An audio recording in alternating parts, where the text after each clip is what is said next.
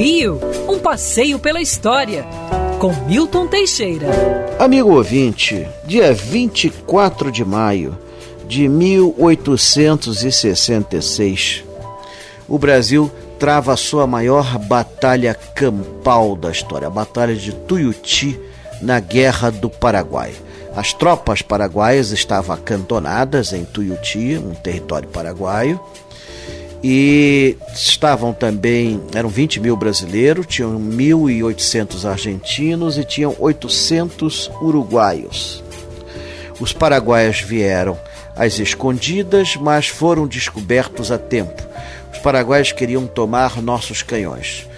O general Osório tomou a direção da batalha e colocou as tropas em posição a tempo de evitar uma tragédia maior.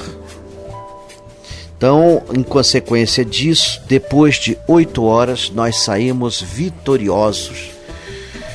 O, o cômputo geral aponta 25 mil mortos, dos quais a grossa maioria são paraguaios. Praticamente o exército paraguaio acabou ali.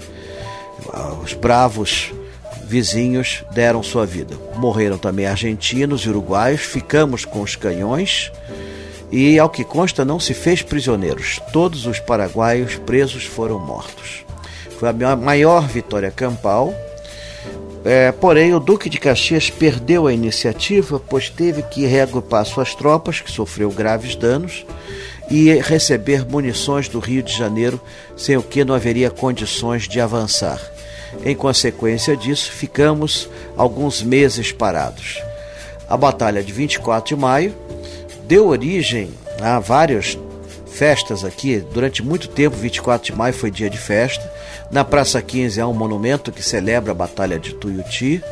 É, existe aqui no Rio de Janeiro o Morro do Tuiuti e existe a Avenida 24 de Maio, para lembrar essa data importante. Felizmente, hoje Brasil, Argentina, Uruguai e Paraguai são países irmãos, fazem parte do Mercosul e não pensam mais em guerrear ad infinitum. Quer ouvir essa coluna novamente? É só procurar nas plataformas de streaming de áudio.